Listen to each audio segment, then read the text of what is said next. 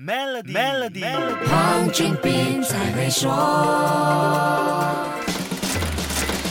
你好，我是黄俊斌。在足球产业里，球员和足球俱乐部都是可以交易的资产。球员转会买卖一年会出现在两次的转会窗口。反观足球俱乐部的转手交易就不常发生了。一旦发生，大多就是球会经营不善，又或者是球会老板自己的财务不行了，才急着把这只会生金蛋的鸡，但又是开支庞大的烫手山芋转卖套现。足球俱乐部转手的交易也受到球迷高度重视。一来是希望他们眼中的烂老板赶快离开；二来是希望球会能够找到更好的归宿，球迷可以重拾冠军梦。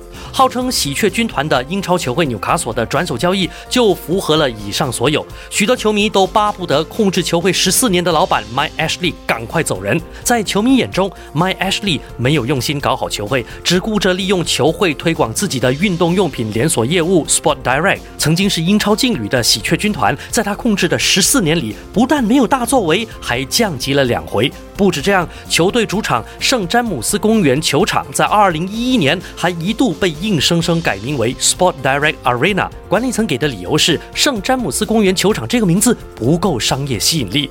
这个做法和说法气得球迷直跳脚。足球是结合球迷情感和品牌营销的大产业，球会老板花大钱买下一个足球俱乐部，在球会品牌上抽水来推动自己的业务，不是不可以，但不能不理会球队在联赛中的死活，毕竟这才是球迷最关心的事。所以纽卡索球迷高度期待阿拉伯老板的到来，因为他能让喜鹊变凤凰。但也因为这样，球迷站到了跟英超管理机构对立的位置。下一集跟你说一说为什么。守住 Melody，黄俊斌才会说。黄俊斌才会说。